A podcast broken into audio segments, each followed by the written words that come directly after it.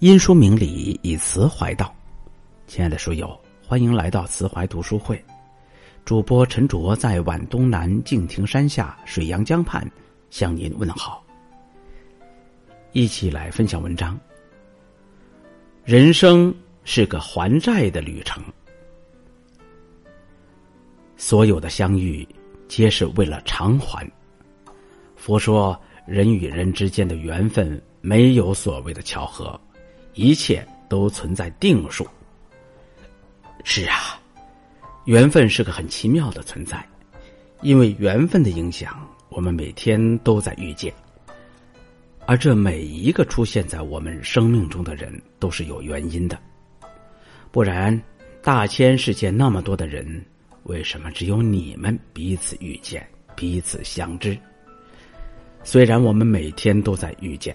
但每个人陪我们走过的路都是有定数的，毕竟生命就是这样的，因缘而聚，缘尽而散。缘分天定，既已相遇，便是相欠；即使相欠，就该偿还。所以不必抱怨生命中的每一次相遇，心怀感恩，珍惜相伴走过的每一段路，不负不欠。如此便好。若不相欠，怎会遇见？所有的相见都是因为亏欠，所有的离别是因为两清。缘分有深有浅，所以我们的相遇有长有短，不必纠结于相遇的短暂或漫长。欠的多，便相伴的久一些；欠的少，还完了也就散了。若没姻缘，擦身而过也不会回头相望；若有姻缘，跋山涉水也要相见。一切皆为定数，皆是宿命，无法更改，也不必改变。《子不语》中有这样一个有趣的故事：说洛阳水陆庵有个僧人，号大乐上人，非常富有。他的邻居周琦在县里面当差役，家里面很穷。每到官府催缴税租的限期，周琦就会向太上大人接待，多年下来积到七两之多。周琦每次碰到上人，一定会说：“我今生不能报您的大恩，死后必定当驴做马来报答。”有一天很晚了，上人听见有人敲门，问是谁，这人回答说：“是您的邻居周琦来报恩了。”上人开门，却不见人影。这天晚上，他养的驴子生了一只小驴驹儿。第二天有人报，县役已经死了。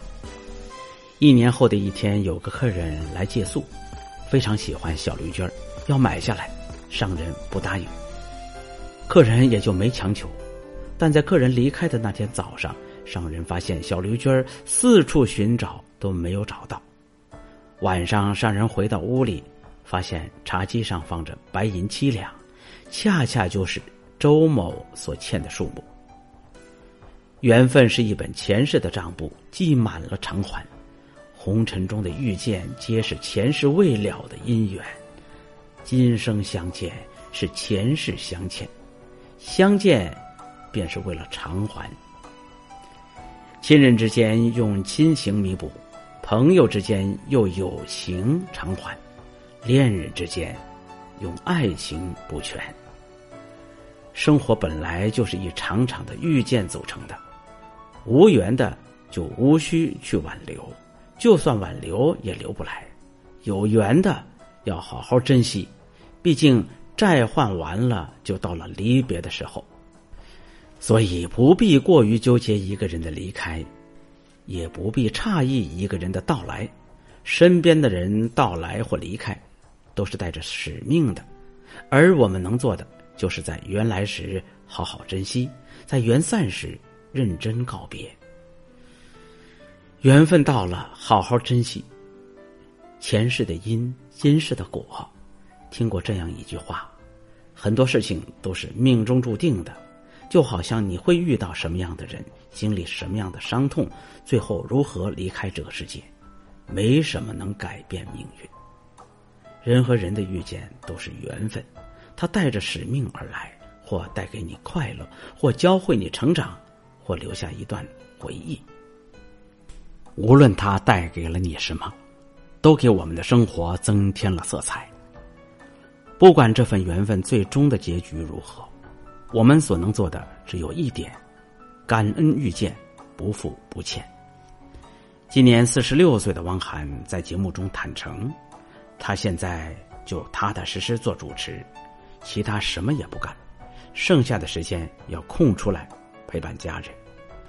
他说：“未来五年对他来说最重要的东西，不是观众，也不是节目，而是父母和孩子。”人到中年的汪涵，父母年纪已经很大了，心脏搭桥，右眼失明，身体很多地方都已经在报警。他不知道父母究竟还能陪伴自己多久。他的孩子小木木今年六岁，童年对于一个孩子的成长太重要了，所以汪涵愿意停掉大多数的工作，花时间去陪陪家人。身为著名的主持人，汪涵的敬业众所周知。他为了工作而牺牲掉健康的新闻也是层出不穷，但现在，汪涵说的最多的一句话却变成了：不敢再像年轻的时候那么造次、那么拼了，因为他明白，家人才是最重要的。有这样一段话：我们的一生会遇到八百二十六万三千五百六十三个人，会打招呼的有三万九千七百七十八人。会和三千六百一十九人熟悉，会和两百七十五人亲近，但最终都会失散在人海。人这一生会遇到很多人，会结下很多缘，但唯有亲情是我们今生中最大的亏欠。父母和子女之间的缘分，说长不长，说短不短，在子女出生的时候开始，在父母去世的时候结束。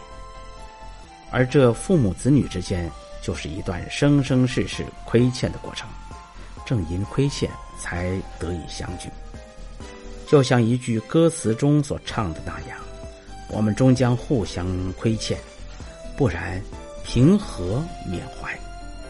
虽说自古忠孝难两全，但对父母、对孩子而言，时间真的太宝贵了。一旦错过，就是真的无处可寻了。所以，别等着失去才想着后悔。有些事后悔尚能回转，有些事却是一生遗憾。今天的文章就分享到这里。一部《论语》说尽了做人的智慧。为此，慈怀全新推出《论语读书会》，帮助你。在面对人生、事业、人际、情感的各种问题时，不再困惑与迷茫。欢迎长按文末的海报二维码，关注《论语读书会》，让我们以文会友，以友辅人。